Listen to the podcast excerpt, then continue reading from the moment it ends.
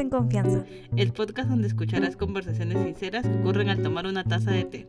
Yo soy Mari. Yo soy Rosy. Y te invitamos a formar parte de nuestro círculo de confianza. Hola.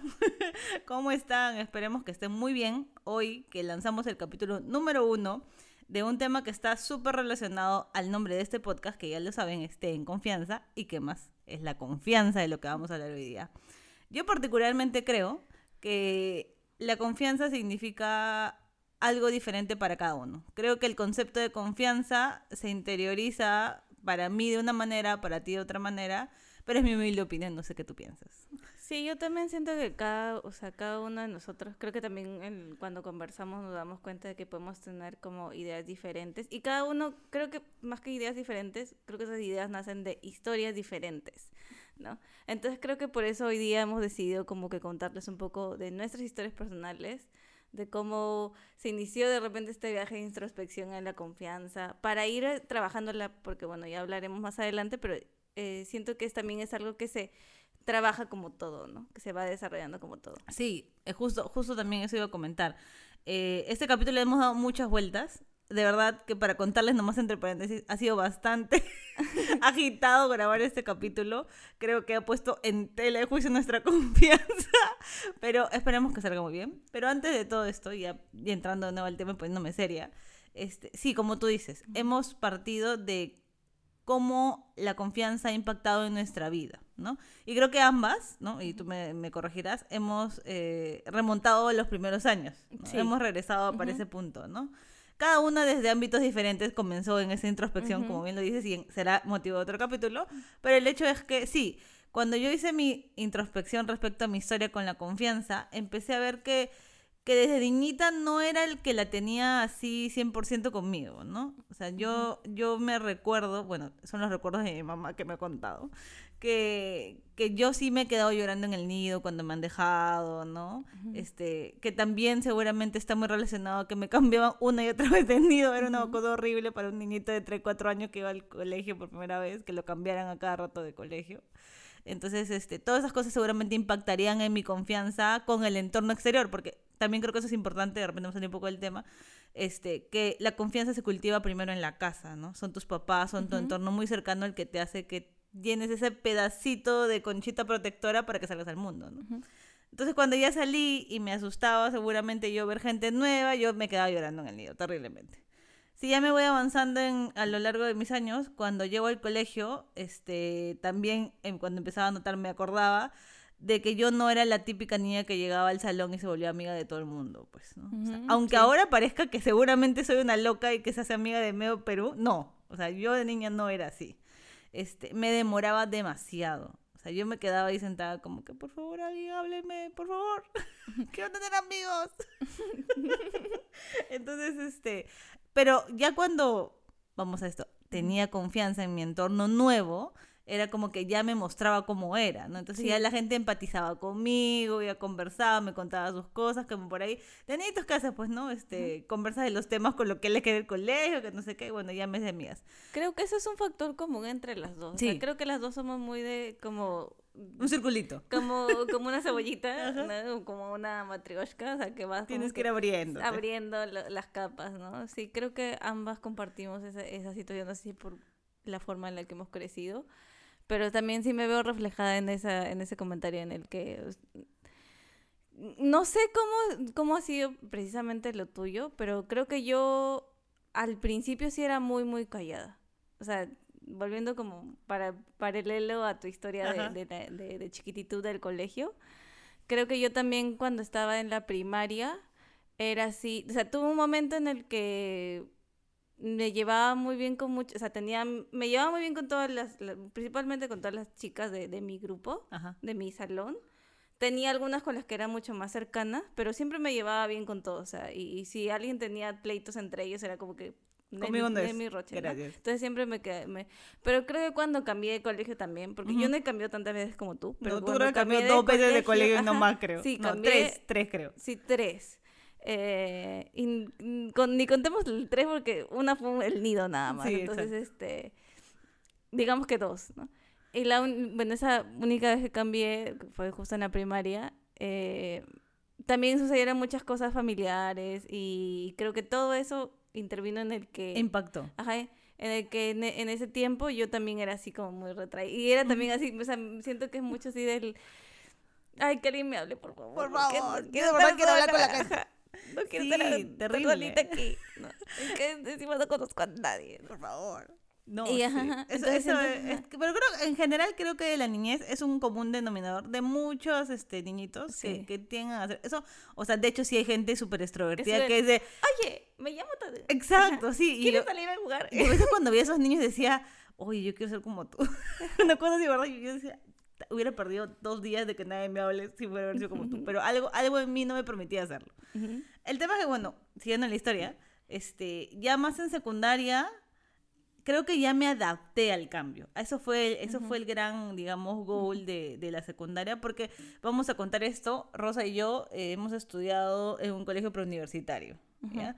Y este colegio, pues, era así estricto en este tema de la, de la Lo parte académico. académico, entonces te calificaban por notas, es decir, cada bimestre te cambiaban de curso, si es que bajabas de nota o subías de nota. Entonces, Te cambiaban de salones. te cambié de salón, perdón. Este, y, y entonces uno tenía que volverse amigo de otros salones si es que te tocaba cambiar de salón. o, o te obligabas a mantener tu nota para quedarte con tu grupo de amigos, o si por ahí ibas mal en alguno, pues era, era ir en, en esto, ¿no? Yo generalmente en secundaria me mantuve siempre en un mismo salón, pero hubo un momento que justo, fue justo cuando yo estaba creo que en tercero, o, sí, tercero de secundaria, que me bajaron de salón. ¿Sí? Sí, me bajaron, recuerdo. No, No recuerdo nadie, nadie recuerda esa época. para que la parte que- oscura de, tu pero de sí, historia. yo bajé de salón.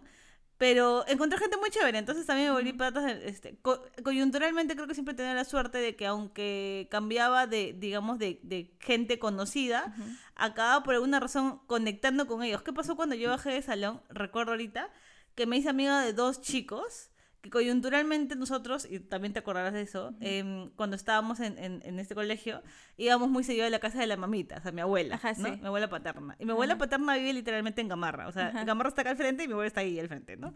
Ese- este, Para la gente que no es de Perú, porque tenemos primos que están Sí, seguro bueno. escuchando. Dato curioso, es así. La cosa es que nosotros íbamos muy seguido para allá y yo este, me hice amigos con ellos porque ellos tomaban el mismo micro, porque vivían literalmente muy cerca de la casa de mi abuela. Entonces, como que tuvimos en ese conector. Y creo que ahí también vamos a hacer como un paréntesis. Creo que eso también ayuda a la confianza. No sé, no sé si te parece a ti. O sea, cuando tú encuentras cosas Sí, afines con la gente, afines a la es como que te sueltas tu grupo, más, ¿no? Encuentras tu ambiente. Entonces, creo que eso ayuda mucho. Eh, claro, creo que es como un conector, o sea, como tú dices, como un conector de que, oye, tú conoces esto, yo conozco esto, entonces puedes hablar de algo, ¿no? Ajá, ajá. Y te sientes con más libertad de expresarlo porque eh, de repente cuando alguien no conoce algo es como que tienes que explicarlo o de repente hay como esa brecha de que, uy, no, mejor no hablo de este tema porque no lo conoce y de repente se siente excluido, ¿no? Entonces cuando ya conoces algún conector con alguien, sí puedes llegar como que a empatizar a más. empatizar. Entonces ayudó mucho eso, me volví amigos. Cuando ya luego acabó ese bimestre y volví a sacar muy buenas notas y subí, este, siempre también vuelvo en contacto con ellos, ¿no? O sea, como que amplió mi círculo de amigos, por decirlo así, ¿no? Ya luego cuando me fui a la universidad, cuando pasé a la universidad, este, siento que ya pues en la universidad uno está en otra etapa, ¿no? Y ya me sentí un poco más segura. Tampoco seguía la niña que llegaba y se hacía amigo de medio mundo, ¿no? Seguía igualito sentada esperando de, ok, alguien diga que quiere un borrador para decirle yo tengo. no sé por qué. Entonces, pero ¿tú crees que ha sido que tus amigos, o sea, de tu grupo, te ayudaron a tener más amigos? O sea, tuviste más como conexión con otra gente Sí, por yo, tus amigos. Yo sí era de esa gente. Ah, Yo ok. sí era de esa gente. O sea, era como que Ajá. este, me hablaba la que quería el borrador, vamos a poner ese ejemplo. y me decía, oye, ¿cómo te llamas? Me llamo tal, la, la. Y de pronto era como que, ay, ay, mira, te presento fulanito. Y éramos Ajá, un grupo, ¿no? Y de pronto ese grupo, la, la, la, la, y así, así, Sí, así. sí. Este, coyunturalmente, ¿qué me ayudó en la universidad? Y acá les voy a contar. Este, yo estudié en una universidad en la que habían solo dos turnos. A diferencia de lo muy común que es creo que en las universidades que hay chocolateado, te toca mañana, tarde, noche, etc. En mi universidad era super flat porque era como apoyar a la gente a que trabajara. Así era la cosa. Entonces, en la mañana iban literalmente los chivolos que no tenían que trabajar. Pero yo me fui a la noche. Me fui a la noche porque yo intenté entrar a otra universidad en paralelo. Entonces, en las mañanas yo me iba a la, a la pre de esa, de esa universidad, que no entré. Este momento sad, por favor. Este, y bueno, finalmente me quedé en esa universidad. Entonces, en el turno noche conocí a todos los viejos. O sea, yo, te- yo entré a la universidad, si no estoy mal, 16 para 17 años. Y yo tenía amigos de 30, de 35, gente que tenía hijos de mi edad. Entonces era otro ambiente, ¿no? Entonces yo venía de andar con puro chivolo a boom, volverme la chiquivieja, ¿no? Entonces eso también creo que dio mi confianza porque era otra realidad. Veía gente con responsabilidad, veía gente con que, que tenía que irse, venía corriendo del trabajo. Era, otra, era otro, otro mood, ¿no? Entonces eso también creo que ayudó mucho. Cuando ya avanzando en la universidad, este, decidí cambiarme al turno mañana y me vine con los chivolos y yo me sentía la vieja, este, estaba un poco más segura, pero de todas maneras siempre tenía ese recelo de mostrarme ante, el, ante la gente, ¿no? O sea, siempre estuvo ese... ¿Cuándo es que se ha destrabado esta historia? Porque ha seguido así, incluso cuando yo ya salí de la universidad y estudié inglés, era lo mismo, era como que, amiga, alguien dígame que quiere ser compañero conmigo para practicar la conversación uno. o de que la misma nos ponga en grupos, ya no cosas así, ¿no? Pero ¿cuándo es que se corta? Cuando comienza la pandemia, este, digamos que ahí comienza mi viaje en la introspección y en reconocerme a mí qué cosa tenía, qué de positivo, de negativo. Creo que de ambas, ¿no? creo- sí. mi historia, pero sí. Sí, yo de creo ambas. que ambas. Este, pero pasó también que coyunturalmente yo me empecé a meter como en cursos en, en la pandemia, como mucha gente, ¿no? Porque había esta fuerza de la, la virtualidad, entonces podías meter acá en horario, no sé qué. Y yo soy de hablar demasiado, como se darán cuenta. Entonces, ya estar aquí encerrada, solo hablando con mi esposo, con mi hija, con mi hermana, era como que ya quiero hablar con otras personas. Entonces, este, dije, ¿sabes qué? La miércoles. Total, hay una pantalla de por medio. ¿Qué me van? Ya, ¿quién se va a acordar de mí? No me interesa. Entonces, de verdad que en cada curso que había, era como que levantaba la mano y decía, esto pienso, esto lo otro, esto no sé. No sé si te habrá pasado algo a ti alguna vez. Ujú. Pero a mí la pantalla en la pandemia siento que me ayudó mucho mi confianza. Entonces, de ahí en adelante, cada vez que me he metido a un curso de lo que sea, he sentido más facilidad de hablar, de decir, oye, sí, esa cosa. Es más, recuerdo una vez que hubo un networking con mi grupo de las genias y nos mandaron, pues así como grupos de cuatro, de cuatro, de cuatro, ¿no? Y yo era la primerita que decía, ok, yo voy a participar voy a contar mi historia. Eso jamás lo hubiera hecho, pues, este, como les digo, hace como 10 años, ¿no? Entonces ya eso para mí ha sido un gran goal, pero esa es mi, digamos, un poco mi historia con la confianza hasta el día de hoy. Te falta a ti Tu- contar tu otra parte de la historia. Tu, tu, tu boceteo de, Mi de- boceteo, de exacto. historia. Vamos a ir como que adentrándonos un poco más. Eh, para seguir como que en relación con lo tuyo de... Creo que en la confianza... Estamos hablando un poco en la confianza en la- el ámbito social, creo. Sí, ¿no? sí. Em, claro, mi historia nace co- como relacionándome con la gente cuando ya salgo de mi casa y voy al colegio y toda Ajá. esta historia, ¿no? Como ya les he dicho, creo que cuando era chiquita, chiquita, no era tan introvertida, creo yo, porque sí tenía una amiga en el, en el kinder. Bueno, no recuerdo mi primer kinder, pero recuerdo el segundo. Y sí tenía amigos, estaba bien, me iba muy bien en el colegio. Este... Sí, siempre he sido como de personalidad muy intros- más introspectiva. Sí, ¿no? sí. es verdad, ella parecía una Eh, viejita. Pero siempre he sido así Siempre como que, parecía una viejita. eh, que he sido más, Debo que mi decirlo aquí. personal, en mi personalidad ha sido de observar, o sea, pero es que para mí nunca ha sido como como un pesar, o sea, como que como que quiero hablar pero me da miedo. o no, sea, sí siento que tú te así. tranquila. Ajá, sino que tú yo era como que A diferencia de mí que yo me sentía me gusta inquieta. estar aquí sentadita viendo cómo suceden las cosas, ¿no? Y si alguien me venía y me hablaba, era como que, ok, estamos acá, ¿no? Eh, pero como les digo, creo que ese quiebre como en mi confianza, que yo sentí que se quebró, eh, pasó cuando cambié de este colegio. Y no, creo que no solamente fue el cambio de colegio, sino que fueron, como digo, muchas cosas que pasaron en ese tiempo en mi familia. eh, que hubo ese quiebre fuerte y ya y, o sea, y, a- aumentaba el hecho de que yo no conocía a nadie en, ese, Ujú. en ese espacio y siempre como que me ha costado un poco salir, más, a- más después de todo el, el vorágine de emociones que había pasado, entonces eh, no era muy sociable y la profesora en ese colegio, o sea, la segunda profesora, porque mi profesora, mi primera profesora del salón, la cambiaron porque iba a cambiarse, o sea, se iba a mudar de país eh, por una cuestión de estudio, entonces cambiaron a la profesora y la otra profesora que vino se dio cuenta de que como que, oye, esta niña es callada y es tranquila, pero ya muy tranquila. o sea, Demasiado, ya ya. demasiado tranquila. Ya, o sea, cohete, por ya- Esto no está, no está bien. ¿no? Esto no está bien. Llamó a mi mamá, le comentó, señora, yo veo que su hija está muy, Yo veo muy que su hija tiene un problema. retraída", ¿no? Entonces esto como que, no es- o sea, está bien que esté tranquilita, pero también tiene que participar y socializar y todo eso, ¿no? Entonces, eh, le aconsejaría como que vaya al, al- Actividades. No, no. Ah, no, primero te mandaron al ajá, psicólogo colegio, psicólogo, sí, sí. por- No sé cómo, cómo era esto. Departamento Era un psicopedagógico. ajá, el departamento psicopedagógico. de- no solamente, no fui en realidad, creo que solo fue una sesión como que una a una con la psicóloga del colegio. Y después eran como sesiones donde íbamos en grupo. O sea, Claro. grupo de gente que también la mandaban al... Porque el chiste era que se relacionaban. Ajá, tenía, exacto, toda la Creo lógica. que sí. Creo- o sea, íbamos por diferentes cosas, ¿no? Claro, claro. Pero, o sea, pero, claro, a mí pues, me, Me ayudaba, me te ayudaba a integrarme porque pues era un grupo más chiquito y estábamos ahí. Eh, y de todo ese grupo creo que me hice como que amiga de una de ellas porque pues estábamos las dos en el mismo salón. Creo que eso nos unió bastante. Ay, ay, ay. Entonces a partir de eso, a mí me, eh, como que hay relación de que creo que a partir de, de como que primero comenzar con ella, Ajá. fue como que ya Ah, me dio como puedo que ir a- con el resto de más personas. grupitos, ¿no? Ujú. Y la verdad que en la primaria, a diferencia de lo que les contaba en, en mis primeros dos años de la primaria en el otro colegio, Ujú. sí no era de llevarme con todo el mundo. Creo que eso recién comenzó a surgir a fines de la, de la primaria, comienzo de la secundaria.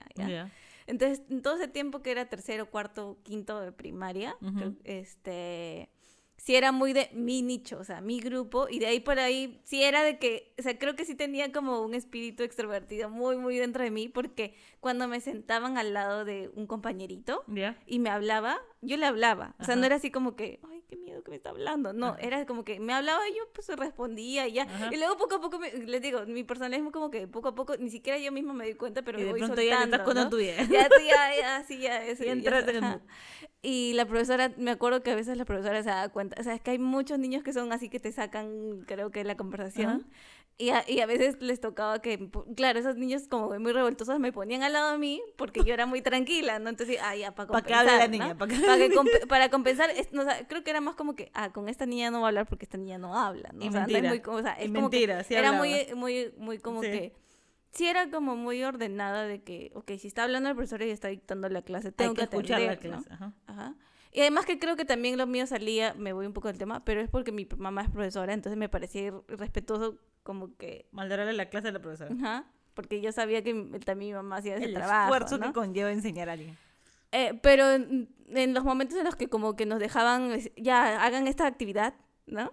Ajá. Y ahí me hablaban, yo también Ya. soltaba la lengua, entonces, este, ahí yo me, porque la profesora ya se daba cuenta de que hablábamos y era como que, uy, ya, entonces me volví a cambiar. Entonces ahí me daba cuenta como que tenía como un extrovertido ahí como metido, ¿no?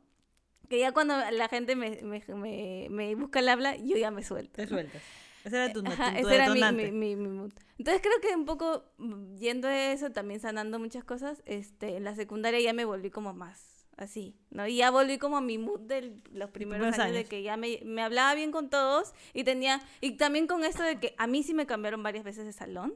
Ah, sí, a ti sí te cambiaron varias veces. A mí sí me cambiaron varias veces de salón, entonces yo tenía que volver a, a armar A mi entrar grupo, en el ¿no? mood otra vez. Porque tenía, o sea, eh, Sí. creo que era un método de supervivencia de que acá no puedo estar sola, ¿no? Tengo que encontrar a alguien que me ayude a, a- si me si no voy un día a clases, que me pase la tarea, Y ¿no? eso, ¿sabes? Ahorita Ajá. acordar, porque me has hecho acordar, que así como tú dices, tu método de supervivencia ha sido como adaptarte a la situación, Ajá. el mío ha sido el otro. Yo era, yo tengo que sacar una buena nota para que no me bajen de ese salón, porque voy a tener que volver a cero para volver a ser amigos, Ajá, y no quiero esa chamba en mi vida. Era terrible, y por eso era como que saca buena nota. Cuando me bajaron de salón, para mí fue como que, "Mie, ¿qué hice mal, señor? ¿Por qué?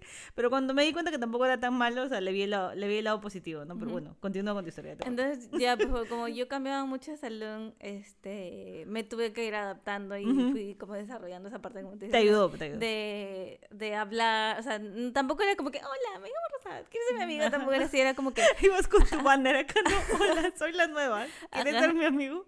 No, tampoco era así, sino que iba como que más fluyendo. Al, al, me acompañara al costado, al compañero al costado. Era Claro. como que mm, comenzaba como el disculpa, ¿tienes lápiz? ¿no? Ajá. Y tajado. ajá, ¿Qué dijo el profesor para anotar la tarea? ajá. Entonces ya ahí poco a poco veía también con quién podía relacionarme y con quién no. Entonces Ajá. ahí iba como que desarrollando tu esa, perfil, tu eh, perfil. esa, esa Tu confianza perfil de sabueso. de, de Esta socializar, ser, ¿no? De socializar, para socializar. Ajá.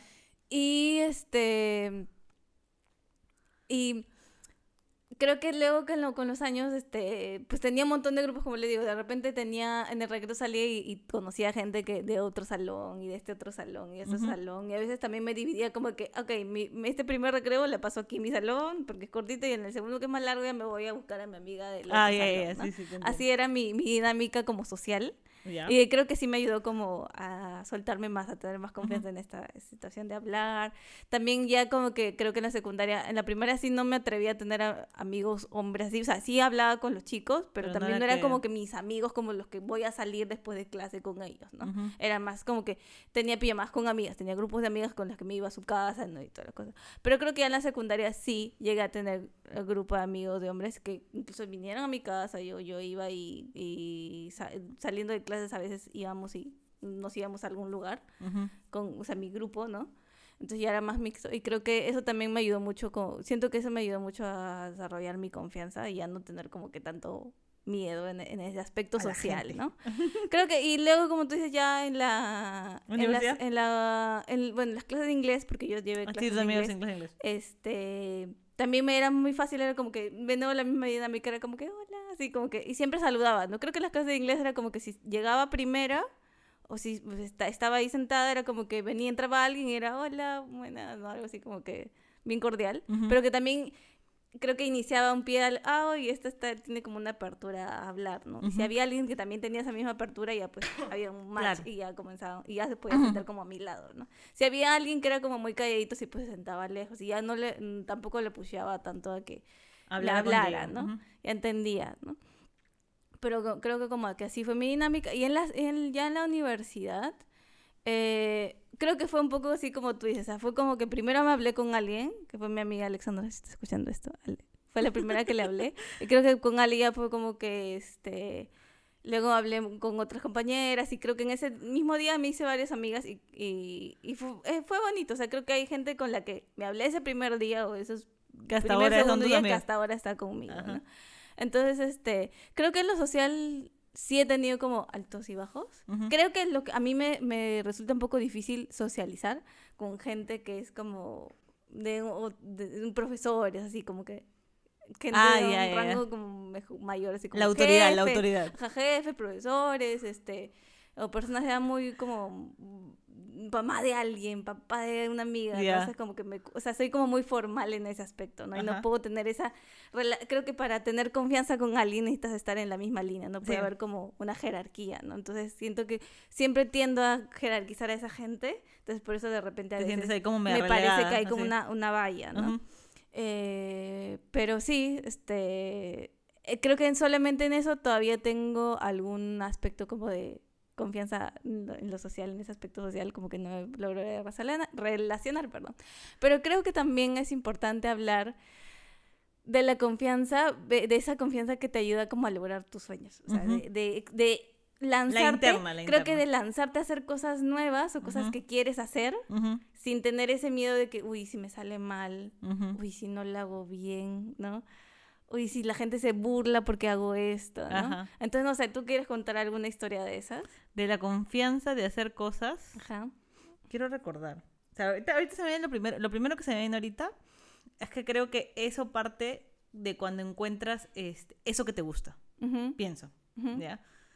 Y voy a contar una ahorita que, te- que se me, que se me ocurre en la cabeza. Este, mi entorno cercano sabe que justo en pandemia yo descubrí que a mí me encantaba demasiado los papeles, o sea, el Ujú. craft, ¿no?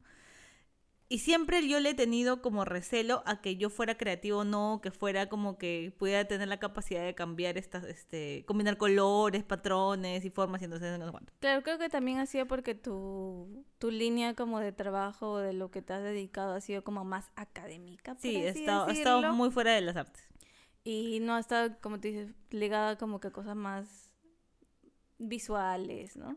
Entonces, cuando yo descubrí que estas cosas me gustaban, de todas maneras había ese cierto miedo de, ok, ¿te gustan mirarlas? Pero tú crees que tienes la capacidad de hacerlas? Esa fue mi pregunta, ¿no? Ujú. Entonces, cuando empecé a hacer como que cosas muy pequeñitas, como que un topper súper sencillo de una sola capa, que le podía cortar los bordes y que le combinaba dos colores, fue como que el pequeño, uy, ya lo hiciste, ha quedado simpático. Entonces, como que iba creciendo ese pequeño, que sí, a veces siento que la confianza es como ese termómetro, entonces iba aumentando de grado en grado, ¿no? Ujú. Poco a poco me he ido metiendo y también este, quitándome estas trabas de el no puedo, creo que eso también me ayudó demasiado, ¿no? El quitarme, este, ok, inténtalo. O sea, inténtalo. Y a lo peor que puede pasar es que aparece una cartulina, que aparece un papel, lo botas a la basura y se queda horrible. ¿Qué vas a hacer, no? Punto. Este, creo que eso. Lo otro que te decía también el otro día a ti, que siento que ha ayudado a que, que este gusto que tengo por el craft haya crecido, que no le he puesto la presión de que esto debe ser lo que mantenga mi vida. O sea, que no es mi trabajo con el que tengo que sobrevivir día a día para subsistir, ¿no? Eso también creo- creo, que, creo que el es- quitarle la presión, creo, creo, que le creo ayuda. que ese peso viene, o sea, el, el ponerle el- ese peso de que de esto tengo que hacer, ganarme la vida, es este, si es que no lo hago bien, Ujú, ya si fui es ya. que en esto no, no funciona bien, este, ¿cómo voy a sobrevivir, no? Y, y eso te quita, creo que también la libertad a, a, a decir, bueno, ya la malogré, porque también creo que una cosa de que está muy ligada a la confianza es saber que siempre te vas a equivocar, pero que de esas equivocaciones vas a, o sea, es como una ganancia, o sea, siempre ganas, porque así como que te equivoques o pierdas, entre comillas, Exacto. estás ganando experiencia y estás ganando el saber que de esa manera no te, No se no te funciona a ti o no, no funciona, ¿no? Y entonces, este, cuando me empecé a quitar esas cosas, me quité todas esas mochilas raras que cargaba, sentí una libertad tan grande que empezó a fluir la cosa. Entonces, de pronto, este, al comienzo te acuerdas que te preguntaba demasiado como que, quiero ser este topper, pero no sé qué colores ponerle. Y te decía ti, ¿no? Y tú me decías, ya, mira, creo que este rosa va con este color y le puedes poner este verde. ¿Te acuerdas que una vez hice mi, mi headphone, le, le personalicé una Ujú, sí, frase? sí. Y tú me dijiste, ponle amarillo. Y yo te dije, no. ¿Amarillo? ¿Cómo va a ser? Y me dijiste, ay, ya, inténtalo. ¿Ya qué va a ser? Es un pedazo de vinil de medio Chiquitito, si ya no centímetro, te María, gusta, ya ya lo lo botas, botas. ¿no? Y cuando lo vi dije, oye, qué chévere ha quedado esta cosa. Entonces, creo que ahí sale otro punto que es importante que también la gente se lleve el día de hoy, que el entorno te ayuda mucho. Ujú. O sea, puede ser que tú tengas ese miedo como yo, con este pedazo de vinil amarillo que decía yo, eso va a quedar horrible, pero que tú me dijeras, ya, Inténtalo. inténtalo. Yo te digo que sí va a quedar bien, ¿no? Inténtalo. Y, y, ese, y ese el inténtalo es, es como la mechita que te prende el siguiente acto. Entonces, como que fue lo primero que me motivó a, a girar la ruleta.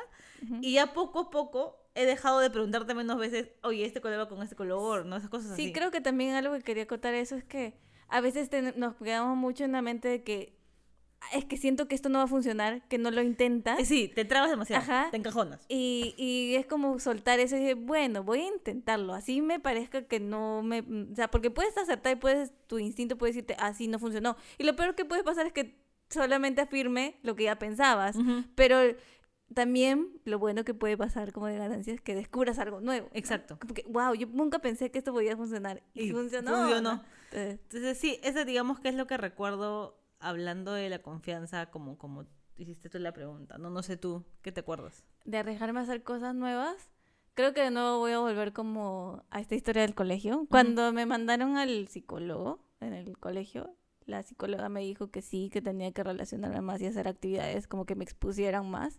Entonces hice teatro, o sea, de las cosas nuevas que hice porque Yo nunca habías hecho. en el colegio pintaba, o sea, el- creo que sí estaba muy relacionada a las artes desde muy chiquita. Me gustaba como... eh, mis juegos de chiquita eran diseñar ropas para mi- mis muñecas. Tenía un, un juego de, de la Barbie. de este, me voy a ir un poco del tema, pero eh, tenía un juego de la Barbie de, de- la gente noventera seguro sabe, donde tenías, podías diseñar y, y imprimir el patrón para poder hacerle la ropa a tu, a tu Barbie. En verdad. así. Ajá. Entonces mi mamá como cose mucho siempre me, me, me, me- como empujó a eso, ¿no? Ujú. como que me, alien- me alentó, mejor dicho, no me empujó, me alentó a, a esas cosas. Y, y, o sea, sí estuve relacionada a las artes, pero nunca es las artes escénicas, por así decirlo. Claro, donde ¿no? te mostraras Era, tú. era, donde yo solita hacía y pegaba y mi Claro, era el lo producto que hablaba y que por yo ti. lo vea en mi Claro, casa, ¿no? era el producto que Pero de ahí a, a exponer eso, a mostrarlo, Sí. a mostrarme a mí misma. ¿no? Y era otra cosa diferente. Entonces, hice teatro, como digo, en el colegio. Solamente lo hice hasta que terminé la primaria, o sea, tercero, cuarto, quinto, creo. Sexto creo que ya, no, sexto creo que ya no. Pero bueno, no me acuerdo. Creo que fueron tres, tres años, dos años de, de teatro. Y este, eso me ayudó también como a conocer nuevos grupos, a conocer Claro. gente de otros, otros salones, o sea, de otros este, años diferentes al mío, Ujú. porque eh, Te mezclan, pues, eran todos lados. mezclados, ¿no? Eh, entonces, eso me ayudó. Y también algo que, que sí fue como que el quiebre en mi, en mi vida y que, con- y que conocí algo como que nuevo para mí, fue como, wow, un mundo nuevo, es que hice ballet. Ajá, hice ballet por creo que 6, 7 años. Eh, comencé a los 9 años. Terminé creo como a los 16, lo dejé por, bueno, eso es otra historia. Pero eso también me ayudó mucho. Creo que cuando entré al ballet me ayudó muchísimo en muchos aspectos. Prim- el primero y principal por el que entré a exponerme, ¿no? Ujú. Porque ya iba a una clase con gente totalmente nueva, o sea, que ni siquiera me la había topado de casualidad ahí en el colegio, vida. ¿no? Ujú. Este, porque venían de diferentes lados y, y me, me juntaron ahí, ¿no? Entonces era como que, ah, ok, ¿no? de diferentes edades también, ¿no? Claro. Un poquito también de eso. Y, y también porque en la academia donde yo estaba tenía como una, un hilo conductor con el ballet municipal. Sí. Entonces, a la gente del, de la academia, principalmente en diciembre, que es casi cuando es, hay- es como... O Que bueno, también en otras, en otras este, obras... que la masiva Ajá, es en diciembre, ajá, porque en ahí diciembre, ahí sí que a hay todos todos. les daban hasta los Ajá, a- chiquitos de tres añitos que ballet, todos, los dejaban participar. eh, pero por ahí también, si es que había alguna cosita que algún chiquito o, o al- o En alguien por ahí podía meterte, te metían, ¿no? Ujú. Como de apoyo. Entonces ya era un grupo, ¿no? En, en donde, o sea, en el colegio, de repente en el teatro, me veían nada más en actuaciones del Día de la Madre, Claro. o de cosas Era así, la mamá que de tu, también ma- de tu eran en un te- amiga, eh, ¿no? también eran en un teatrito que también iba gente este o sea que en lo normal en, en el común del, del- de ese teatro iba gente X pero ese, en ese momento la cerraban Para para, la la, la familia. familia y la gente del colegio nada Claro. más no Ujú. entonces por ahí me veía pues la mamá de, de algún y compañero.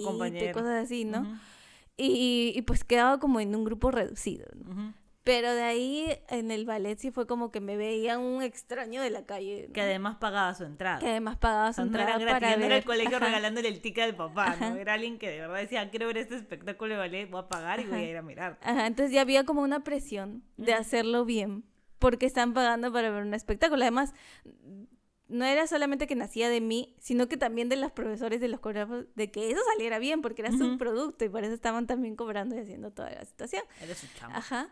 Entonces, este, pues eso me, como me, que me retó la confianza. Y creo que también una cosa que ayuda a fortalecer la confianza es retarla, ¿no? Es Entonces, creo que se retó mi confianza porque decía, uy, ahora me están viniendo acá a ver esto y no por mí, nadie se va a malograr todo esto. Y historia curiosa, también creo que fue una de las cosas que me, me fortalecieron mi confianza, eh, o me ayudaron en sí en la vida, es que una vez ese, ese espectáculo también lo grababan para pasarlo en televisión Sí, en nacional. Canal 7. Ajá. Los que están en Perú saben quién es Canal Canal 7. Televisión nacional, ¿no? Ujú. También es que, a ver, ¿cuánta gente ve Canal 7? No creo que mucha, ¿no? Pero, Pero ya era la presión de, Ajá. están grabando esto entonces para venían tele". y, y aga- venían con sus cámaras, grababan, ¿no? Y toda la cosa. Y ese día tocaba grabar. Y a mí, o sea, y yo en realidad ese día no tenía que bailar de ese papel. Ujú. Ya era creo que mi segundo año bailando ese papel, pero siempre me había tocado como, o sea, era izquierda derecha En una posición. y a mí me tocaba siempre en la derecha, ¿no? Ujú. Salir como a hablar primero. Y en ese día fue como que, oye, no vino la, la chica, no sé, eso está haciendo tarde, Apoyo, X, métete, ¿no? Y yo ya, o sea, ya había tenido como un buen precedente porque una vez me metieron a hacer tres papeles, Ujú, ¿no? Y, y yo era como que traje tras traje tras traje. Y lo había hecho bien, entonces era como que, ah, ella, ya, ella es la capaz. ella puede hacerlo, ella ya, puede hacerlo. el camote. Entonces, este, lo hice y como no y, y como estaba nerviosa porque eh, eh, tenía la presión del, del- de televisión de hacer un, un papel que sí había hecho pero que no lo conocía bien porque era otra como que otra orientación me equivoqué me equivoqué y, era como que la gente me miraba así como que tú, o sea, obviamente el público no te ve porque no está cerca de tus ojos y más las luces y todas las cosas no, no te ve, pero yo veía a mis compañeros que me miraban así como que, ¿qué te pasa? Amiga, esto no es lo que tú debes hacer. Entonces, yo ahí tratando de resolver en el momento y ah, ah, no. Ya, la cosa es que terminó eso y claro, o sea, primero en mi mente fue como que, "Ay, diablo, lo me logré, todo el mundo me va a gritar y no sé qué, ya. Pero la verdad es que, o sea, no, creo que nunca llegué a hablar directamente con los profesores, pero las, mam- las mamás estaban ahí, las mamás que, que eran parte del grupo que... La comitiva, la la comitiva. comitiva, ¿no? Fueron bastante amables, me dijeron, no importa, es un día, o sea, ya pasó, ¿no? ¿Quién ve el Canal 7? ¿Quién hijita? ve el canal? O sea, no me dijeron eso, pero... Mentira, porque eso me recuerda que al, al- a los años, cuando repitieron esa cosa, justo cambiamos el canal y- y, mamá, ay, que está dando cascanueces, hay que mirar. Y era justo el episodio Ajá. donde ella había hecho mal. Y se veía claramente que había un punto, o sea, no se veía mi cara, pero se veía un punto que iba a otra todos a la dirección. derecha y ella a la izquierda. Y era como que, Y fue como ah, esa eras tú. que. Ajá. Pa- Era para que supieran que esa Era para, ella lo está haciendo a propósito para que su madre supiera que ese que- punto que era ese ella. punto era yo. Eh, pero, o sea, volviendo al, al tema, o sea, siento que eso fortaleció mi confianza porque entendí que por lo menos en este grupo, en este mundo del- de, de que haces obras cada día, cada día es un día nuevo, Sí, ¿no? Y eso me lo llevé creo que para la vida. de es un reset.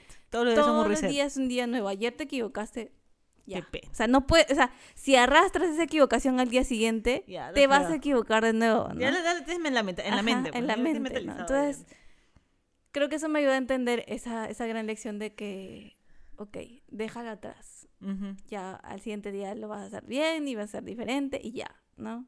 Cambia. Entonces creo que de, de, bueno, las mil y unas cosas que me pasaron ahí, me llevo eso, ¿no? El exponerme, el, el darme cuenta, o sea, creo que entendí esa cuestión del miedo que puedes transformarlo Ujú. a... O sea, que puedes como que pasar esa brecha del qué miedo que me van a ver, que de repente me equivoqué y que, o sea, porque hay de repente a veces voces del miedo que te dicen, ¿y si te equivocas? Y todo el mundo te va a ver, y que no sé qué. no Y sé vas qué, a no sé qué". valorar esta y a gran mí, obra. Y a mí, este, a mí, no sé qué, qué cosa me, ilumin- me iluminó, sabe Dios quién, este, pero logré transformar eso y era más de, quiero hacer esto. Ujú. Pase lo que, creo que, y creo que que eso es lo que lo se que llama la pasión. Cuando pasión. encuentras algo que de verdad te Sí, gusta, exacto, exacto. es como que, era miércoles, no importa si me equivoco o no, si importa si mañana me votan aquí, logré hacerlo, ¿no? Logré vivir este momento que tanto quiero vivirlo, Sí. ¿no? Entonces ya me iba así y luego también, o sea, conforme iba pasando el, el momento en el, en el escenario, me iba soltando más porque ya me iba metiendo en el, en el mood, ¿no? En el mood. Entonces ya eh, era para mí, ok, estoy acá bailando, haciendo lo que me gusta hacer, ¿no? Y enseñándole al mundo lo que me gusta hacer, ¿no? Entonces voy a disfrutar este momento. Entonces creo que, creo que eso también como que te ayuda, o sea, reflexión, creo que eso también te ayuda mucho a la confianza, encontrar eso que tú dices, no me importa si mañana no lo vuelvo a hacer, voy a estar feliz de que lo hice hoy día y ya. Y, que- con suerte me gustaría seguir haciéndolo mañana y pasado y pasado, pero hoy que tengo la oportunidad no la voy a perder por este miedo, Sí. ¿no? Creo que es eso. Yo, yo creo que acotando eso, porque me has hecho acordar que de esto de los retos. O sea, así como tú, en, en el colegio, este, digamos que ligado a las artes, estaba muy metida con el tema del baile. Ujú. Sobre todo el baile folclórico, ¿no? Entonces yo en el colegio me metí al elenco, que nos presentábamos. Yo sí me llegué a presentar con gente que no me conocía. Entonces yo no lo sentí, yo sentí que siempre estaba muy segura en ese ambiente. Hasta que llega esta triste historia de esta chica, no mentira. Este, ahora en pandemia, em, con este viaje de la introspección que hicimos, que ya lo contaremos en otro capítulo, yo reconocí que no me estaba dando mi tiempo a mí misma. Y creo que también es importante eso para tu confianza, tu autoconfianza, ¿no? El tener ese tiempo para reconocerte, para ver quién eres y todo el tema. Y para reconectar con, como tú dices, con estas cosas que nos gustan, con las pasiones. Ahí fue que encontré el craft. Ujú. Y ahí fue que decidí decir, ok, ¿qué era lo que me gustaba cuando yo era joven? Cuando tenía todas estas responsabilidades de madre, de esposa, de alguien que tiene que ver una casa, etc. Y me recuerdo que yo era muy feliz bailando. Sea, en, en los concursos, en las cosas, yo era feliz, ¿no? Entonces, quería volver a reconectar con esa felicidad que me da el baile y dije, coyunturalmente, vi en un programa de televisión muy conocido, que ustedes deben saber que da los sábados, este, a una chica que hace talleres de baile y coyunturalmente los hacía vía Zoom por la pandemia. Entonces dije, ya pues, ¿qué pasa? Me meto, pues, ¿no? Dije, ya voy a probar, voy a intentarlo. Pero era una cosa totalmente diferente a lo que yo venía haciendo. Porque le digo, yo bailaba folclore, ¿no? Entonces, este, me meto a este curso que era sexy dance con dancehall, Urban. con urban y no sé qué diablo. O sea, eran como cuatro cosas diferentes que juntaban una clase de baile. Me pareció interesante, me pareció retador, no sé qué, me meto. Porque con eso también de decir, no Ujú. voy a tenerle miedo a cosas que no he hecho. Me meto, este, y primero que entre reconectar nuevamente con mis músculos perdidos y, con mis, y todos mis ligamentos que estaban supremamente oxidados, los primeros días me sentí como muy fuera del cajón. Y era como que, no, creo que no la hice bien, creo que no sé qué, no, no sé cuántos. Este, más te contaba, yo tenía tan poca confianza en mí que no permitía que ni mi esposo, que ni mi hija, que nadie viniera a verme. O sea, yo me apoderé de la sala y era como, martes y jueves, nadie puede bajar a la sala de 8 a 9, por favor. Entonces, poco a poco, cuando empezamos a conocernos en el grupo, y me empecé a dar cuenta que las chicas con las que bailaba también tenían los mismos miedos que yo, porque por momentos nos hacían como conversar, ¿no? De que, ¿por qué habías venido al, curso? etc. Entonces escuchaba gente que, lo mismo que yo, ¿no? Que tenía tres hijos y se olvidó de quién era, y que quería reconectar con algo que le gustaba. Este, escuchaba por ahí gente que decía, ah, que no me siento cómoda con mi cuerpo, porque he subido 20 kilos y yo pesaba 45 cuando tenía 20 años, ¿no? Este, y cosas así que yo me empatizaba, porque decía, oye, yo también me siento igual, de verdad. Y que todas lo intentáramos, y que de verdad, como nos decía la chica, o sea, acá la gente viene a bailar, no viene a ver en las 50 cámaras que hay, bueno, mentira, había 12, este, quién está bailando mal y quién está bailando mejor. No, tú estás concentrada en bailar y en seguir los pasos. Claro, y es chévere tener ese ambiente, ¿no? Ese ambiente en donde no te, o sea, No te juzguen. no te juzguen. O sea, si bien si estás yendo a un lugar donde te están puliendo para que seas mejor, no es tampoco que vayan y te digan, esto es lo que hiciste mal, sino que Sí. creo que refuerzan también, o sea, es como un equilibrio de, esto hiciste bien, esto hay que mejorarlo, pero esto lo hiciste genial. ¿no? Ajá. Entonces, esas cosas te refuerzan. Entonces, cuando empezaba a escuchar esos mensajes, ¿no? Que por ahí, este, la primera parte que era como, ¿cómo se dice? Este, era bien urban, ¿ya? Y yo que le tenía miedo, sentí que me fluyó mejor. Y cuando viene la parte del latín, con la que yo decía, ay, yo acá me voy a ver, pero perfecta, porque yo, pues, yo bailo, que no sé qué, que no sé cuánto. Y fue todo lo contrario. Yo, de verdad, la gente baila mal salsa, ahí me di cuenta. porque la salsa tiene una cadencia, porque la salsa tiene un, un ritmo, y yo una clave que le dicen. una clave que le dicen, entonces la chica nos explicó, es más, vamos a hacerla sencilla, decía, porque obviamente es una clase de salsa, pero ya para mí eso era como que, ah, ya me cruzaste, ya no sé, ¿me entiendes? Entonces yo de verdad que acababa la clase el jueves, la última clase, y me tiraba viernes, sábado, domingo, lunes, repasando, repasando, repasando, o sea, súper chancota. La cosa es que este, ya me sentí como que cómoda hasta que llegamos al Sexy Dance. Y coyunturalmente yo en estos últimos tiempos no me sentido cómoda con mi cuerpo. Ujú. O sea, después de que Elisa vino a este mundo, pues obviamente subí de peso, me descuidé un montón. Este, y no me, no me siento contenta. Y creo que a mucha gente como a mí, este, te baja la confianza de sentirte así, ¿no? Pero las clases de verdad que reconectaron con eso. Entonces era como que, ok, de verdad no estás tan mal, ¿no? Es tu cuerpo. Y ella nos decía, ok, hoy día se olvidan de quién es. Te olvidas que eres María, te olvidas que eres Pepito. Hoy día tú te crees J. López, ¿no? Y esa era, el- esa era la clave del asunto, ¿no? Te crees J. Lo, te crees lo que, la mejor superstar de la vida y te tira. Y era tirarse al piso y que no sé qué, que no sé cuánto. La cosa es que finalmente en la última clase teníamos que hacer la, la presentación del baile completo. Y yo nunca había sentido tantos nervios en mi vida como esa vez. Sí, sea, me ni- recuerdo que me contabas. Horrible.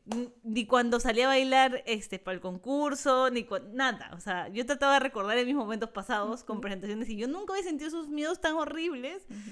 que, que es más, este, mi esposo odioso.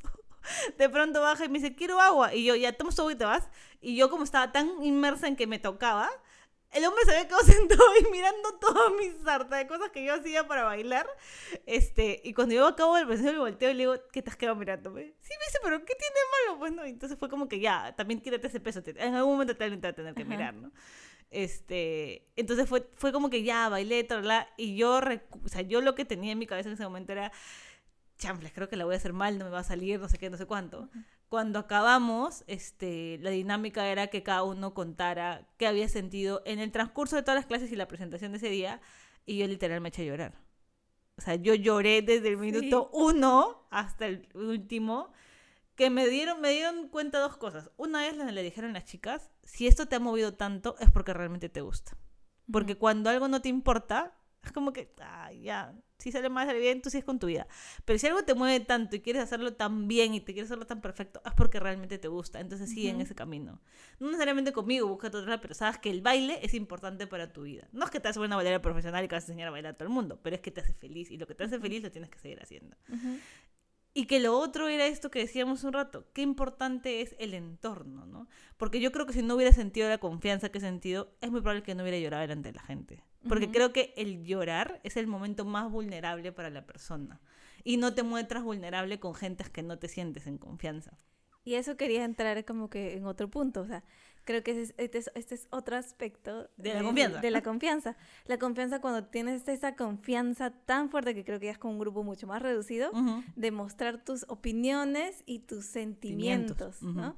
Entonces, no sé si quieres comience yo o tú. Dale, dale, tú estás ahí. Creo que algo, algo interesante que creo que de repente alrededor de los capítulos que vayan surgiendo se darán cuenta, pero algo que hace bonita esta dinámica y porque estamos aquí las dos, Ujú, es porque creo que las dos somos la una para la otra ujú. esa persona de confianza en la que nos abrimos totalmente Literal. y nos contamos de todo. ¿no? O sea, Ujú. vengo yo y de repente me da una crisis existencial y vengo y le digo a mi hermana, oye, me he dado cuenta de esto. ¿no? Ya no hay un mañana, ya, ya no hay un mañana. No, o sea, no, no creo que no hay un mañana, pero No, digo... yo soy la que dice eso. no ella, por si acaso. Yo soy la trágica acá en la, en la dupla. Ajá. Y, y vengo, le cuento y le hablo, y creo que con, ni siquiera con mis papás, o sea, creo que con nadie tan, me he abierto tanto como con mi hermana, Ujú. ¿no? Por ahí tengo, como les digo, un grupo de amigos, este, muy reducido, en, en los que sí les he logrado contar algunas cosas muy personales, pero creo que es eso, ¿no? O sea, ya ese nivel de confianza, de abrirte, de decir sin miedo a que te juzguen, Sí. ¿no? Eh, ¿Cómo te sientes? ¿Cómo, cómo, ¿Qué es lo que piensas? Creo que es, es un nivel, como que, uh, Superior. máster de la- Ese es de el la círculo de la confianza. Que le decimos. ¿no? Y creo que para mí, justamente por eso, ha sido como muy retador este proyecto. Sí. Porque es como Eso expresar, ajá, expresar mis opiniones y las cosas que siento y de repente ahorita aquí creo como, como tenerte a ti al frente es como que, ay, mi hermana, entonces puedo fluir como y luego de pronto a veces me ha pasado que cuando reviso los capítulos como que, miércoles dije esto. Es verdad. dije? Muchas veces viene y me dice, oye, en el minuto 13 di una tontería. De verdad no sé si debemos sacar esto. O sea, no, o sea, digo, no sé, no sé si es tan tontería, pero digo, o sea, no sé si esto lo pueden sacar de contexto, o sea, puede sentir mal, o, O, de o repente le no va a servir a alguien de verdad bien, lo que estoy de repente a alguien más te- tengo que explicar, o sea, no sé. Entonces estoy así como que me, me, me ha costado mucho. Ujú. Y creo que de nuevo, este viaje en la introspección que tú dijiste y Ujú. que creo que yo no he contado mucho, creo que en este, o sea, al comienzo de la pandemia, cuando nos encerramos todos, Ujú. me di cuenta de eso, ¿no? De que yo no tenía mucha gente en la que, con la que me abría totalmente. En la que te pudieras Ajá, respaldar. Ajá, en la que podía así como que mi colchoncito, así como esas, este, ejercicios de la, de la confianza en que te tiras Tírate, que atrás te agarra todo y el que te mundo. agarren, ¿no? Ujú. Yo no tenía mucha gente en la que podía confiar que me iba a agarrar atrás, ¿no? Como ¿No? que no hay Ajá. nadie, amigos. Yo sé que no hay nadie, ¿no? Entonces, fue un punto creo que sí me vi en el que decía, es que no hay nadie que me vaya a sostener. O sea, no hay nada que me sostenga. O sea, ahorita, y encima con todas las cosas pasando es que ahorita se cae el mundo y ¿A dónde me voy, voy a caer yo también, ¿no? Entonces creo que en este ejercicio de la, de, de la introspección, que creo que también di- dijimos va a ir en otro capítulo, pero un poco creo que también para hilar con esta situación, eh, fui revisando mucho desde muy niña estas heridas, ¿no? Creo que también es muy importante para este camino de sanación de tu confianza ir a esas pequeñas historias de chiquita que de repente surgen primero desde, desde tu casa. No creo que porque la gente sea mala y te trate No, mal, no. ¿no? Sino que así simplemente es la vida. O sea, todos los seres humanos tenemos Así se heridas. escribió tu historia. Ajá, y así se escribió. Y, y pues sí, tuve como que muchas cosas que de repente me venía así como que yo decía, es que soy muy enferma, es que, y si me enfermo y se me da COVID, ¿no? Ajá. Porque es que yo siempre me enfermo, ¿no? O sea, en mi cabeza estaba que yo siempre me enfermo. Entonces luego, el- y- y, bueno, hice un trabajo psicológico con una otra psicóloga, ¿no? Y me venía a preguntar, ¿de dónde venían esas cosas? O sea, ¿de, dónde venías, ¿De dónde es que me comienzo a contar ese, ese cuento? Ese ¿no? cuento. ¿De dónde me comienzo a contar ese cuento que soy enfermiza? Entonces recordaba Ajá. en la infancia de que me decían, ah, es que tú no comes mucho. Sí. Es que tú estás muy flaquita, te puedes enfermar. Es que tú siempre te enfermas. Porque, y, y- y es una cosa muy loca porque creo que a ti no te lo han dicho y tú también No. has tenido eso. Ambas somos asmáticas. Sí.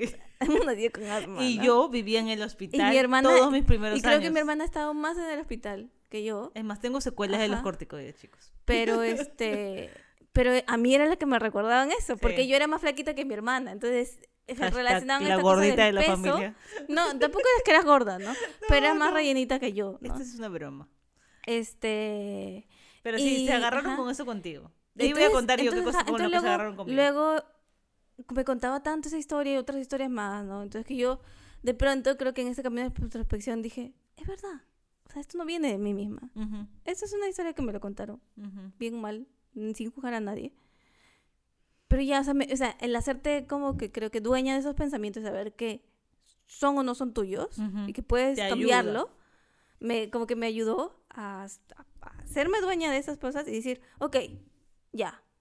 Me lo dijo tal, me lo dijo X, X, no importa. Además, Eso es lo que hay ¿En aquí. qué época de mi vida ya Eso es lo en que hay aquí, ¿no? ¿Me quiero quedar con esto o lo quiero cambiar? Ajá. Entonces es, también es todo un proceso muy de tiempo, con su tiempo, ¿no? Tampoco es que sea de un día para otro. No. Pero sí, este, me ayudó como a decir, ok, me voy a liberar de este pensamiento. Yo no soy una persona, me estoy diciendo ejemplo de lo de la enfermiza, ¿no? Soy una persona enfermiza. Lo suelto. Y a cambio ese pensamiento. Creo que esa es una cuestión muy importante de la confianza, como digo, para, para sanarla ir y, y darte cuenta de cuál es tu voz. Sí. Y cuál es esa voz que te dijeron, Exacto. sin ese rencor de que, ay, es que mi mamá, mi papá, mi tía, mi tío, mi hermana me dijo esto cuando yo era chiquita, ¿no? Y yo por eso ahora estoy así. No, o sea, ya pasó, ya, está aquí, esto es lo que hay. Es solo para reconocerlo. Esto es lo que que- es la palabra. o sea, ajá, reconocer que pasó esto eso es lo que hay, y que finalmente no qué era es lo tuyo. que quiero hacer yo de Ujú. ahora en adelante con eso. ¿no? Ujú. Eh, entonces hice, hice mucho este trabajo introspectivo de, de, de hablar y, y sí fue como que también muy liberador de decirle a mis papás de hablar, ok, me siento así, me siento así en ese momento, no Ajá. los juzgo, gracias, eh, pero me parece interesante decirlo, ¿no? expresarlo eh, y que todo quede claro, ¿no? Claro. eh, fue muy liberador eso para sanar mi confianza y como les digo de nuevo decir, ok, yo tengo el poder de ahora de reescribir mi historia. Y, y de decir qué cosa, decir qué cosa siento, creo, eh, qué hago con, con, con esto. Y el, el poder este, abrirse con la gente, ¿no? Eh, y ahí descubrí que era contigo, con algunas otras personas más. Luego, poco a poco, con la psicóloga, pues porque es su chamba, ¿no? Claro. este, No te veré cómo te va a ayudar. Ajá. Además era como que yo también decía, si es que no le digo todo lo que siento, No ¿cómo me voy a ayudar esto. yo a mí misma? Esto ¿no? no va a Esto no va a funcionar. Entonces, este, eso. em, pero siento que tal vez, o sea, también todavía siento que no es necesario que te abras y le digas toda tu vida a, todo, a la No, persona que te sientas a tu lado, ¿no? Creo que sí es importante como encontrar esas personas. Es que creo que nada, que nada puedes. sale de la impostación. Ujú. Creo que sale natural. Ujú. O sea, porque como yo les conté, ese día que yo lloré, yo no fui mentalizada de, ah, voy a llorar acá dramáticamente porque... de verdad". No, o sea, me salió. Yo, Hasta yo misma cuando acabé la clase fue, te llamé primero a ti y te dije, ¿puedes creer que me he puesto a llorar delante de esta gente que ni conozco? Porque es la primera vez en mi vida que la Porque veo. ni siquiera, eh, como ya has contado, tienes tu grupo de genios de... de- Claro, que con ella se ha hablado pues casi toda la pandemia, ¿no? Entonces había como más confianza para hacer eso. Pero no, con ellas no sé qué pasó. O sea, se me movieron demasiadas cosas y, pasó, ¿no? Pero, digamos, como para ir también cerrando la, la- la- la idea de lo que tú decías, sí, este, si algo a mí me pasó y también creo que va a ser como un, un contraste para las personas. Si bien es cierto, a ti te reforzaban cosas, por decirlo, negativas, vamos a ponerlo entre comillas, porque Ujú. finalmente es lo que pasó, ¿no? Ujú. Con eso de que eres enfermiza, con que era, a veces también te decían que eras como que, ay, ¿qué engreía esta chica? ¿Qué ticosa? Ujú. Quiere cosas así, esto no lo quiere. En cambio, su hermano sí todo lo come, ¿no? ¿Por, qué no, ¿Por qué no acepta esto si esto es lo que hay? Ah, no? Ajá, cosas así. Por el contrario a mí, es verdad, a mí nunca me decían que yo era enfermiza, a mí nunca me decía que yo era este, ticosa y este, que era, no sé, pues, perfeccionista, no sé. Pero al, por, de todas maneras me guiaron en mi confianza de una u otra forma porque me hicieron cargar esto de la perfección, ¿no? O sea, al ponerme de ejemplo contigo, primero porque soy tu hermana. y la voy- mayor. no, la mayor era como que, pero mira a tu hermana, ella se come el brócoli, se come la zanahoria, se come todo su plato de comida, ¿por qué tú no te lo comes? Entonces era como que a mí inconscientemente, porque eso también he venido en mi trabajo de introspección a darme cuenta que yo me obligaba a comerme mi plato de comida porque es pues, el ejemplo que tengo que hacer para que la niña coma su comida, ¿no? En pro incluso de mi buena ganas de querer que tú estés mejor, supuestamente, ¿no? Ujú. Pero así como esas cosas pasaban, por ejemplo, no solamente con mis papás, pasaban con mis tíos co- que venían y, y decían con mis primos, oye, este, pero tuvimos la tarea y no está renegando y ya la acabó además. Y mira, y se saca buena nota y no sé qué y no sé cuánto y también era como que otra carga a mi mochila de tienes que sacarte. ese mo-". Por eso es que ese momento en el que yo bajé de salón, para mí fue como que un... Ahora la gente se va a decepcionar de mí. ¿Dónde está? ¿Qué van a decir? ¿No? Entonces siempre he ido cargando con eso y eso y eso ha hecho como que me frene muchas veces al mostrarme a las personas como realmente soy. Finalmente todos tenemos nuestros errores y no eres ese momento en el que te sacaste una mala nota, es un momento, como tú decías. ¿no? Mañana, el otro trimestre, la otra semana, pues será otra historia, ¿no? Pero de chicos de repente no tenemos esa conciencia o esa capacidad de verla. Y sí es importante que ahora de adultos uno haga ese, ese versus, ¿no? O sea, de regresar atrás y decir, esto me dolió, ¿por qué me dolió? ¿En qué está afectando ahora? ¿Qué podría mejorar yo ahora en mi vida para que sea de una mejor manera que la mire? Entonces, ahora, por ejemplo, también me doy cuenta que todas esas heridas hicieron que mi personalidad sea siempre de querer estar bien con todo el mundo. y a veces no tengo ganas de estar bien con todo el mundo. o sea, quiero de verdad no decir, ¿no? O querer siempre ayudar a todos. Siempre he tenido eso como que todos ya quieren esto y era cosa, pues en en la pandemia yo era la que salía a comprar las cosas, ¿no? Y a veces no te da el tiempo en un día de comprar todos los encargos. Basta que yo no hiciera uno y yo venía a la casa decepcionada conmigo misma por no haber logrado eso. Ha sido todo un trabajo de estos dos años de pandemia. Creo que también, eh, o sea, creo que también, bueno, esto también tal vez es otro tema, pero también creo que confianza en, en, en relaciones Ujú. es importante esta cosa de la confrontación, Sí. porque hubo un momento en el que te- yo también te dije, oye, a mí me dolió que tú te compraras esto, te fueras a la tienda y te compraras esto, Y no cuando me lo yo te dije bien. que yo también quería eso, ¿no? Ajá, ajá. O sea, ¿por qué no te acordaste de que yo también lo quería si hemos hablado de esto, no? Y yo, Y tú dices, es que, es que no Ni me acordé, acuerdo ¿no? Ni tenía me que hacer ayer. ajá. Entonces sí, ha sido, ha sido una chamba en la que se han descubierto muchas cosas, como tú dices, esto de la, de la comunicación, que es tan importante para la confianza Porque también yo me creo. hubiera quedado con eso de que, uy, ¿por qué no se acordó de mí? Si yo le dije esto, qué mala, ¿no? Y ya le adjetivizas a la persona sí, sí. algo de lo que ni siquiera se acordó porque tu cabeza ni siquiera estaba. O sea, Sí. ni siquiera fue de mala, de que Ujú. no quisiste Ni me acordaba. Ajá, sino que, y ni siquiera no te acordaste porque no quisiste, porque estuviste en otra cosa, sino que Mi estabas vida en otra. 50 cosas. Estabas en un rush de, de, de que había sido por algo coyunturalmente y entonces estaba tu mente muy Ujú. metida en eso. Entonces, Ujú. creo que esta cosa de, pon- de poner esta conversación y decir, y yo de expresarte, oye, yo me sentí mal por esto, Sí. no me gustó esto, y que tú me dijeras, oye, pero no fue de mala onda, además, si quieres la próxima vez que vaya ya me voy a acordar, ¿no? Ajá, ajá. Entonces, creo que creo que esta conversación y, y como tú dices, de, de comunicación y, co- y no tenerle miedo a la confrontación, a que de repente sí salgamos peleados, pero que de ahí vamos a conocernos Sí. mejor, este también refuerza esta confianza Es en las relaciones. Y yo, por ejemplo, yendo en línea con eso, yo tenía demasiado con- o sea, miedo a tener la confrontación con mis papás, ¿no?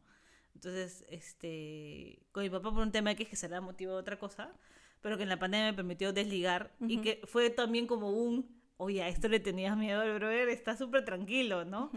Y con mi mamá también ha sido otra cosa, esto de, del siempre tengo que ayudarte, siempre tengo que ayudarte, y si no te ayudo me siento mal, y cuando se lo dije, también fue como que un gran, "Uf, ya lo solté. ¿no? Ahora me siento más tranquila cada vez que ustedes me dicen, son cinco cosas y solo traigo dos, y es como que, pues es lo mejor que hice, chicos. No pude, ¿no? Entonces es Ujú. como que ya estoy sanando esa herida. Hay veces en las que todavía regreso yo y fresh con ustedes, pero acá en mi casa es como que, No, no pero lo yo me hice. podía haber ido hasta la Javier Prado. Estoy segura que podía haber llegado ahí y vuelto a mi casa. Me quedo como que un... Pero ya es menos, o sea, cada vez dura menos. Antes duraba todo el día, ahora dura horitas, ¿no? Entonces, creo que todas estas cosas... Pero como decimos, sí, este, es una cosa de pulirlo poco a poco y que pues de repente a veces nos, o sea, creo que para ya para cerrar de verdad esto, este, porque va a ser larguísimo, este creo que personalmente yo sí en este en esos años he tocado como un fondo muy fuerte que yo pensé que ya había tocado fondo hace, hace años, Pero no, pero no, al parecer no. faltaba más. ¿no? Al parecer no. Entonces, este, sí he estado en un momento muy oscuro, como les digo, en el que de repente yo decía, es que nadie me va a sostener, es que nada me va a sostener, me voy a poder sostenerme. Entonces, creo que comprendí que la confianza es un ingrediente súper fuerte, que, que primero nace de ti mismo, donde tú te, te agarras Sí. y que va, viene cualquier cosa, es como un ancla, ¿no? Que Sí. viene cualquier maremoto y cualquier cosa, Como Y tu raíz, ahí. como los árboles. Ajá, como tu raíz, que, te, que, te, que no te permite caerte. Entonces, algo que también quería decir es, era que para mí me ayudó que cuando estuve en este momento de oscuridad y de, de- de- de ver todo negro, el revisar esa historia, el reconectarme conmigo misma, con mis fortalezas, eh, como decimos, eh, con estas cosas, ejercicios de escuchar a la gente, escuchar frases, este, no en este falso positi- positivismo de que siempre tienes que estar bien, sino que abrazar ese momento en el que estás mal y, y permitirte que la gente te apoye, Sí. ¿no? Y abrirte y todas estas cosas que hemos hablado e- en este capítulo, em, te conectas y te das cuenta que tienes luz propia, ¿no? Y que eres fuerte, y que eres valiosa y que tú puedes, ¿no? Sí. Y ya no sale de un falso positivismo que te dicen tú puedes, ¿por qué? ¿Y por qué? Porque tú puedes, ¿no? O sea, es como que, ¿Dónde está la razón, amigo? Explícame. Pero cuando vas escarbando tú poco a poco y te das cuenta que puedes porque lo, lo, porque como te digo, te retas, dices, ok, yo siempre quise hacer, e-". o sea, por ejemplo, a mí me pasó en la pandemia de que yo quería, no, no estudié caligrafía por sí, pero yo siempre quise hacer como caligrafía bonita, Ujú. así como lettering, y es que no me sale, siempre me gustaba ver como scrollear en páginas de Instagram, Ir viendo cómo lettering, lo hacían. así como lo hacían, y de pronto, como había muchas clases así libres de, sub- de, de lives de Instagram, lives Sí, de muy- en la Facebook, pandemia no hubo sé qué, esas cosas. Ajá. Entonces yo me veía esos lives y decía, a ver, lo voy a hacer yo. Y de pronto que me salía bonito y decía, sí lo podía hacer, ¿no? Hay algo aquí, Ajá. hay algo. Entonces, eso creo que es como un ejemplo de que me fui retando, me fui dando cuenta de que sí podía. Entonces fui Sí. cambiando este mindset y fui en medio de esa oscuridad, o sea, en medio de revisar todo este historia y todas estas serie de días y todas estas cosas, comencé a, a ver que tenía luz propia, ¿no? Entonces algo que le decía un poco a la psicóloga en una sesión, le dije, me di cuenta en, en, en toda esta introspección de que solamente en esta oscuridad tal vez, para mí, mi, mi, mi caso personal, iba, era, era posible darme cuenta que podía brillar con luz propia. Que no dependía de que alguien me dijera, oye, lo estás haciendo bien. Sino que yo misma, al darme cuenta, yo misma me podía decir a mí misma, oye, Roda, lo hiciste genial. hoy día", Ujú, ujú. ¿no? O- hoy día, de repente, había momentos en los que por la cosa de la vida no me podía ni parar bien en mi cama o me paraba con una actitud súper fuerte, así como que ya arrastrándome los pies. Y que un día de pronto me parara, era como que, wow, Lo lo hiciste, ¿no? Ajá. Entonces de ir, de ir reforzándome cosas así chiquitas, que de repente en algún momento hubiera pensado que mo- "Ey, esto lo tienes que hacer, da, todo el mundo lo hace, ¿no? Ujú. Es decir, no, lo hiciste tú hoy día, o sea, mira, a pesar de todas estas cosas pudiste hacer esto y entonces creo que eso me ayudó como a encontrar que si bien en la oscuridad no se puede ver nada, pero es como las linternas, ¿no? Solamente en la oscuridad te das cuenta que brilla, o sea, sí, Sí. porque en la luz, en el día a día de repente No sí brillas y, y de repente ni siquiera lo necesitas, ¿no? O sea, ni Ujú. siquiera te das cuenta porque no lo necesitas, porque hay luz, ¿no? Claro. Pero en la oscuridad te das cuenta que tienes que prender esa luz. Y entonces tú dices, pero es que no, no la tengo, ¿no? Entonces cuando de repente encuentras ese, ese switch que prende la luz y te das Sí. cuenta que puedes brillar con los propios, dices, yo no necesito de nadie más, yo Ujú. puedo con esto, ¿no? Entonces creo que ese tal vez es como mi frase de, de- que quiero dejarles, que de repente con todas estas cosas que hemos dicho le- les puede ayudar para encontrar ese switch en ustedes mismos de que brillen con su luz propia, ¿no? Y no sé qué cosa quieres decir para cerrar tú. Yo, como les dije hace un rato, creo que complementando, y estoy totalmente de acuerdo contigo, perdón, la confianza tiene que partir de ti. Y parte desde que te conozcas. Creo que lo primero que inicia la confianza es decirte quién soy. ¿no? Y el quién soy es quitarte los rótulos. O sea, Ujú, normalmente cuando decimos quién exacto. soy es, ah, soy María, mamá de Elisa, Soy esposa de fulano, que estudió cinco años. No, o sea, olvídate eso. De hecho, por default y por naturaleza, Claro, porque estamos acostumbrados eso, a eso, sí. nos va a salir. Pero de verdad, hagan ese ejercicio de repente si es que pueden, agarrar un papel y escriban, ¿no? Soy esto, esto, esto, esto. Cuando te acabes todo ese Ujú. discurso que le contás a todo el mundo, vas a empezar a decir, ah, pero soy alegre, Pero Pero me, río, me, me molesto". encanta ver los, los, la- las flores, Ajá. como, se abren, no sé, me encanta, no sé, viajar y ver cosas nuevas. Entonces, váyanse más a sí. esas partes, que de repente no le damos mucha luz, ¿no? Claro, o sea, y no es que un día te sientes, o sea, Ujú. siéntate hoy día y lo que te salga. Mañana vuelvo a leerlo y dices, oye, pero me olvidé que de verdad me encanta mirar el techo así de la nada un día y me relaja, no sé, ¿no? Que ver películas de, así como yo, que soy media loca de, de ciencia ficción, me fascina, no sé, ¿no? Que siempre quise hacer lettering, como tú dijiste. ¿no? Que no sé, oye, ¿sabes qué? Siempre quise grabar un TikTok, pero le tengo miedo. Anótalo, nada más anótalo. Siempre quise hacer un podcast y hablar de... de algo y estamos acá. No, la cosa es que creo que partiendo de reconocerte quién eres, tú como dices, empiezas a hacer esa, ese colador, ese siguiente paso, ¿no? Ok. ¿qué de todo esto que dije realmente es mío? Realmente resuena conmigo. ¿Y qué es lo que me viene cargando durante años que me decía mi mamá, mi papá, en su buena onda, en sus ganas de querer que tú seas mejor. Pero no siempre, y eso también es lo que hemos dejado muy claro con este podcast, no siempre lo que te diga la gente es lo que realmente resuena contigo, ¿no? Entonces, Atrévete a hacer lo que realmente quieres hacer. Y darle ese una colador, chance. Haz ese colador y te va a quedar lo que es contigo. Y, a- y arriesgate, lo que tú me dijiste, arriesgate, inténtalo. Lo peor que puede pasar es que no funcione, punto, ¿no? Este, y lo que siga, Bre- Breck nos dice esto a nosotras cuando hacíamos las, la- las reuniones con las genias. Algo que tienen en común denominador los emprendedores es que le tienen miedo a vender. Entonces siempre estamos con, pero si no me compra, pero si no sé qué, pero si no sé cuánto. Y Bren siempre nos dice, inténtalo. Lo peor que puedes conseguir es un no. En el mejor de los casos te dicen que sí. Y ya ganaste un montón. Como tú dices, se gana aprendizaje, se ganan muchas cosas. Cuando ya te reconoces y sabes todo esto, es donde empiezas a brillar. Creo que es lo que tú decías. es Ahí te- es donde empieza a salir la luz. Y eres esa luz que va a alumbrar a tu entorno y que va a ayudar a que el entorno También encuentra su propia luz. su luz. Entonces haces como que un... Eso es lo que le llaman porque el grupo va aumentando en el grupo, ¿no? Así que creo que ese es el mensaje, como tú dices, que queremos dejar hoy día. Descubran esa luz, esa confianza que está en ustedes, que va a acabar siendo reforzada, sí, por tu entorno. Este, Y que es bueno también que te abras a que, a que la gente te dé eso. Sí, porque es un, es un gran refuerzo para esos días grises, en los que Ajá. sientes que de verdad no hay otra cosa, porque el Agarras el entorno tiene la capacidad de ver esa luz en ti cuando tú Ujú. no la ves. Porque como tú dices el ejemplo de la linterna, yo te puesto que si la linterna fuera una persona no se podría ver a mí misma, porque está ella sosteniendo la luz. Es el entorno que se da cuenta y dice, oye, pero estás prendida y te veo súper fuerte, ¿no?